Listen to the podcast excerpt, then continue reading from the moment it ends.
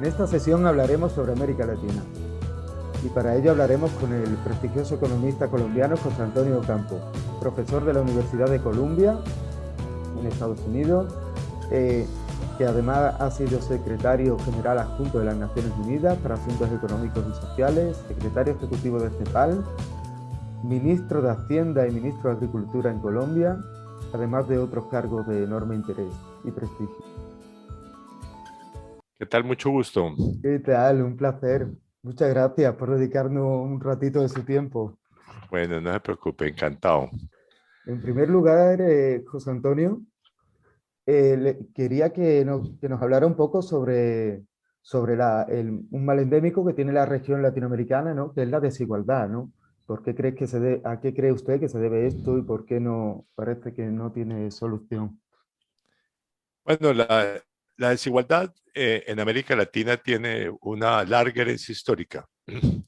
Eh, uno puede decir que la, las instituciones coloniales eh, ya establecieron un sistema tremendamente desigual, es decir, de, subordinación de los indígenas a, pues a los españoles y de los esclavos pues a sus dueños.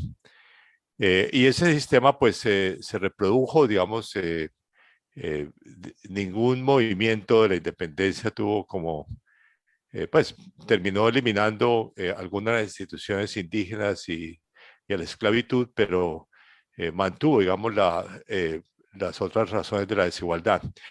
Hay también evidencia de que la desigualdad aumentó como resultado, digamos, de, de la inserción de América Latina en el proceso de globalización eh, en el siglo XIX.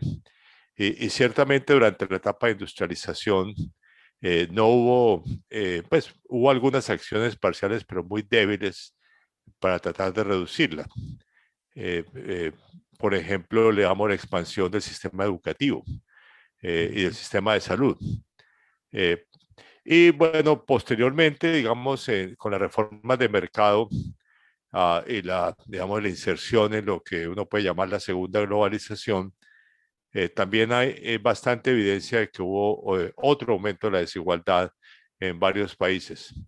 Ahora, el único periodo entonces en los cuales uno ha tenido la tendencia contraria de manera bastante generalizada es el periodo, digamos, que va de, desde el comienzo de, del siglo XXI hasta 2012, eh, 2013, eh, y después se estanca y, y, eh, estamos otra vez claramente en, en, otra tendencia al aumento de la desigualdad, que incluso se ha acentuado con la, la crisis del COVID-19.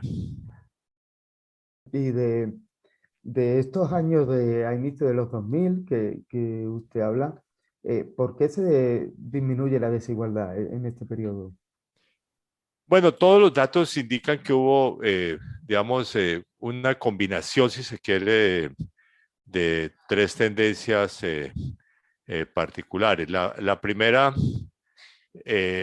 fue la, el crecimiento económico muy positivo que tuvo América Latina entre, digamos, el 2004 y el 2014 y cuyo impacto, y es el segundo elemento, eh, fue muy positivo sobre el mercado de trabajo. Es un, eh, el mercado de trabajo que se había deteriorado con la crisis de la deuda y con los años, eh, los años 90, digamos, la primera fase de las reformas de mercado y obviamente con la crisis que hubo a fines del siglo XX por la, como efecto de la crisis asiática.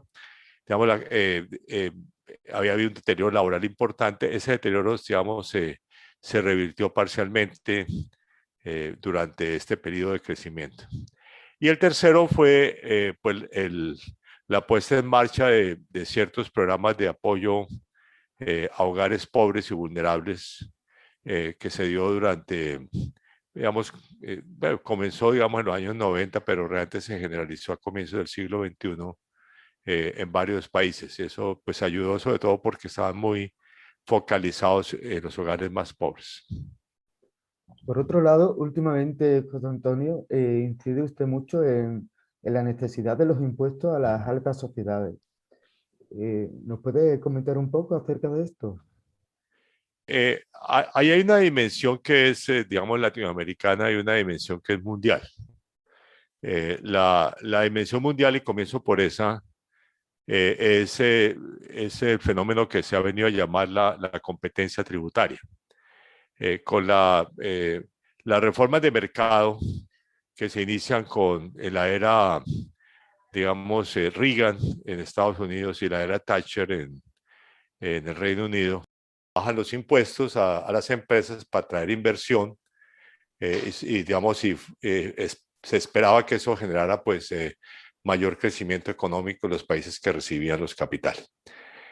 eso lo que hizo fue pues bajar dramáticamente la, los niveles de tributación de las empresas que, digamos, indirectamente también generaron eh, una baja de impuesto a los sectores de capital de altos ingresos. Entonces, como resultado, eh, con efectos distributivos que fueron, digamos, adversos eh, a nivel mundial, que es un tema que ahora se reconoce ampliamente. Eso ha llevado, pues, a, un proceso de discusión que lanzó el Grupo de los 20 en el año 2012 y que ha llevado, pues, que se le dio, se le encargó a la OCDE y se ha generado un marco, digamos, de cooperación internacional eh, para tratar de, digamos, de eh, fijar unas reglas mínimas eh, en materia de tributación de las empresas y hubo, pues, ha, habido varias decisiones, pero tal vez la que quiero resaltar hoy es la de, la, de los ministros de Hacienda del grupo de los siete, hace un mes más o menos, de, de proponer que haya un impuesto mínimo del 15% a nivel mundial. Ese es como el tema internacional que ayudaría, digamos, a, reducir la competencia. A mi juicio es muy bajo, ese 15%, porque, digamos, es demasiado similar a, a los impuestos de los países europeos, por ejemplo, que tienen bajos niveles de tributación como Irlanda o, o Suiza. ¿okay? Y la dimensión latinoamericana, pues son los beneficios que obtienen a, ya a nivel de país eh, eh, distintos grupos de, de dueños de empresas y que ha eh, terminado también por reducir la, la, tributación y además por hacerla eh, muy desigual entre distintos receptores de ingresos de capital. Eh, qué sé yo, por ejemplo, en, en mi país, en Colombia, la, los hoteles, por ejemplo, obtuvieron un beneficio tributario que uno se pregunta por qué. Pero bueno, es uno de, esos beneficios tributarios y obviamente hay beneficios tributarios a, a, muchos otros sectores, al sector agropecuario, eh, algunas inversiones industriales, en fin, pues, que digamos, se consideran que deben ser prioritarias. Entonces, termina con una estructura tributaria, eh, digamos, también llena de beneficios. Es un tema además internacional, o sea, no es un tema solamente colombiano. Prácticamente todos los países tienen algún beneficio tributario eh, que se vuelve, digamos, muy negativo desde el punto de vista de, uh, de, de, los recaudos de ese país. Entonces, ese es un tema pues, importante porque, eh, reitero, eh, tiene, si se quiere, en materia distributiva tiene dos efectos negativos. Eh, uno es que termina favoreciendo a, eh, a los dueños de capital, que son los que, eh, los que tienen, pues, los que, sectores más ricos de, de la población. Y, en segundo lugar, pues reduce los recaudos tributarios y por esa vía también la capacidad que tiene el Estado, digamos, de darme más beneficios a través de gasto social para que tiene a, favorecer a sectores de bajos ingresos. Entonces, por ambas vías, pues tiene un efecto negativo sobre la materia tributaria, en materia distributiva, perdón. ¿Y es usted optimista con respecto a lo que el 15% que decía el G7 o, o bueno, a lo que dice el nuevo presidente de los Estados Unidos, de, que un poco empieza a hablar en esta línea, ¿es usted optimista y cree que esto pues va a mejorar y, se va a extender o por el contrario va a continuar como estamos? No, yo, yo creo que, bueno, en realidad es un tema ya internacional. Yo creo que no solamente el presidente de Estados Unidos eh, anda eh, pues, proponiendo eh, precisamente un, un, aumento de impuestos tanto a las empresas como a, como a los sectores de altos ingresos, pues a, ambos sectores, pero, pero también es una tendencia internacional. Por ejemplo, eh, en el Reino Unido, el, gobierno conservador tenía la idea de que con el, con el Brexit se bajaran los impuestos a las empresas para traer capital. ahora está bastante claro que, que la tendencia es la opuesta. El gobierno conservador más bien quiere aumentar impuestos. yo creo que es una tendencia internacional, además, por, porque la, sobre todo la crisis del COVID-19 va a dejar un legado de altísimos niveles de, de, deuda pública en todas partes y por lo tanto, digamos, una necesidad de, de aumentar los ingresos públicos para, digamos, para ayudar a, a, corregir la tendencia de las finanzas públicas. Ah, eh, hablando del tema de, del COVID-19, ha publicado usted la CEPAL en diciembre de 2020 un documento muy interesante que se llama La crisis del COVID-19 en América Latina con una perspectiva histórica. ¿no?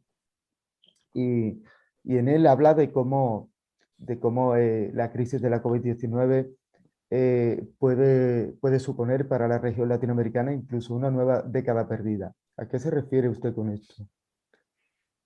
Bueno, eh, bueno, debo decir que estoy muy orgulloso de ese ensayo porque, digamos, logré mezclar eh, mi, mi, vocación también de historiador económico con, con un analista del presente, los temas de, de política económica del presente. ahora, lo que ese ensayo dice eh, es que la crisis del COVID-19 eh, golpeó a América Latina eh, después de un lustro de, muy pobre desempeño económico. O sea, ya el, periodo 2015-2019 América Latina prácticamente no creció. Y hubo unas crisis muy fuertes en Brasil, en, ah, en México, en Argentina, en fin, y una desaceleración en otros países importantes. Y obviamente está la, la dramática crisis de Venezuela. Eh, entonces, la, eh, eh, tanto así que, digamos, en enero del año pasado, antes de que supiéramos lo del COVID-19, yo escribí un artículo que, sobre lo que llamé la media década perdida. Esta palabra de periodo 2015-2019, yo llamé la media década perdida. Entonces, es, la crisis del COVID-19 nos golpeó encima o, o sobre pues, la, la, esa media década perdida. Eh, y ya, está, ya es bastante claro de que, digamos, aún con la recuperación de este año, estamos eh, ya inmersos en una nueva década perdida, eh, que yo diría es el periodo 2015 a 2024. Va a, ser, va a ser una nueva década perdida para América Latina y aún, reitero, con la recuperación que esperamos que se dé este año.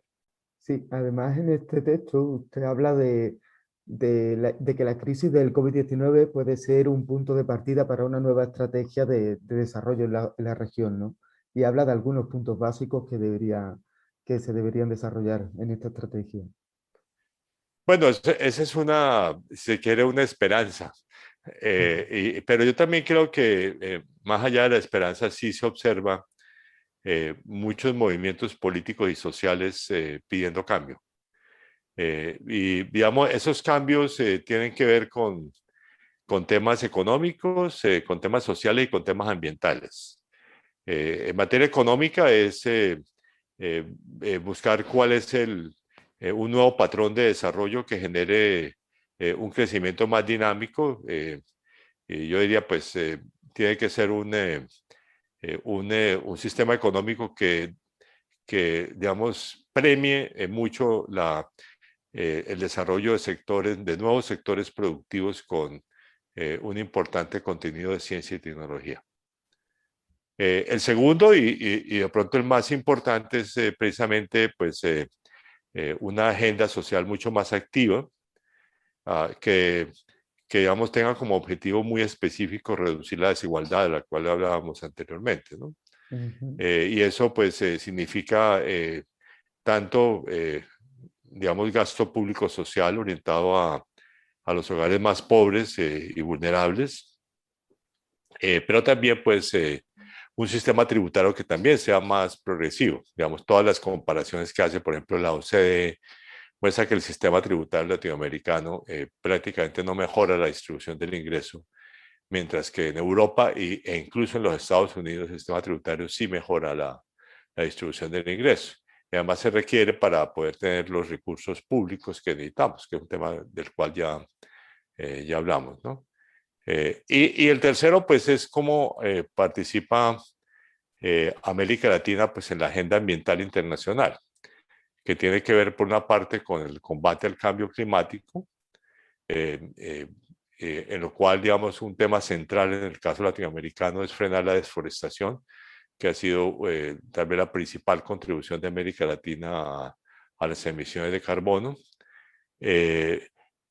pero, pero, y también, obviamente, en, otros campos, digamos, que cambiar la, la matriz energética y eh, y, uno podría decir, aparte de todos esos temas orientados a la, al cambio climático, también a, la biodiversidad, porque América Latina tiene algunos de los países megadiversos del mundo. Eh, y el colapso de la, de la diversidad biológica es aún peor que el cambio climático, de acuerdo con todos los estudios existentes. O sea, la, la destrucción de especies vegetales y animales que está teniendo lugar o que ya ha tenido lugar es eh, absolutamente dramática. Entonces, América Latina como eh, centro, digamos, de como uno de los, de, pues, donde están algunos países megadiversos como Brasil, como mi país, Colombia, eh, tienen que tener una responsabilidad especial en ese tema. No puedo, como, como colombiano y, además como, como después de haber sido secretario ejecutivo de CEPAL y, y sobre todo haber sido ministro de Hacienda en, en Colombia, además de Agricultura, no me quiero ir sin preguntarle por su país, por Colombia por las revueltas que ha habido, que, están habiendo y por la situación en la que está. Eh, ¿Nos podría comentar un poco acerca de la situación? Bueno, eh, para comenzar, digamos, los movimientos sociales en Colombia que han sido pues muy fuertes, eh, reflejan pues, problemas estructurales, pero también eh, el impacto adicional que ha tenido la crisis del COVID-19. En realidad, esos movimientos habían comenzado en el 2019, como en otros países latinoamericanos, por ejemplo en Chile, digamos, eh, Ecuador, que hubo movimientos eh, bastante fuertes, digamos, en el 2019. y, y, ahora, pues, renacieron con mucha fuerza, especialmente en el mundo de, de, los jóvenes, ¿no? Unas protestas juveniles muy fuertes. Y, yo diría que, digamos, uno detrás de, esos, eh, de ese proceso lo que observa son, digamos, tres eh, elementos. Eh, el primero es clarísimamente la, que es una revuelta contra la desigualdad. Colombia, pues, es uno de los países más desiguales de América Latina y del mundo. Digamos, en América Latina compite con Brasil, Panamá, digamos, Guatemala, digamos, como uno de los peores en materia distributiva. Eh, y digamos, eh, eso se refleja, digamos, eh, y además se ha reflejado con mucha fuerza durante la crisis del COVID-19, por ejemplo, en términos de oportunidades laborales y ingresos para los hogares urbanos más pobres. Digamos, ese es un primer tema importante. El segundo es, el, la, es el tema juvenil. O sea, digamos, la, es la sensación que, se, que tienen los jóvenes de que sus oportunidades son muy limitadas. Eh, eh, y por lo tanto de que es necesario, digamos, armar un mundo en el cual los jóvenes tengan más oportunidades. Ese es como el segundo tema, digamos, y tiene que ver con la educación, con las oportunidades de empleo, digamos, que, y con la, pues, y obviamente con toda la capacitación para tener eh, buenas oportunidades de empleo, ¿no es cierto? y el tercero, el tercero, la tercera dimensión es la, que quiere la incapacidad del sistema político para, digamos, para canalizar eh, estas, eh, estas eh, demandas sociales nuevas, que, que, ha sido, digamos, muy evidente, o sea, porque no solamente estamos hablando del gobierno, sino también de los partidos políticos. O sea, virtualmente este, estos movimientos son paralelos a los partidos políticos. De hecho, eso es más o menos una tendencia mundial. Eh, o sea, la incapacidad del sistema político democrático de canalizar incluso las, eh, las frustraciones, las demandas de, de, los sectores que se consideran que no están siendo favorecidos por el desarrollo. Eh, yo creo que son tres elementos importantes la crisis colombiana, ya pues ha menguado un poco, pero, pero generó una, una movilización de unas peores de, de América Latina, ciertamente la peor de este año, pero también una de las peores de, de los últimos años. Sí, y la verdad es que recuerda un poco, ahora que usted está analizando un poco las causas y, de este movimiento, recuerda un poco al movimiento 15M en España en 2011, ¿no? Eh, en cuanto a las causas y, le quería preguntar si ve, si ve una alternativa, igual es muy pronto porque está viendo ahora eh, como un partido político, un movimiento social potente o algo así que venga de esta...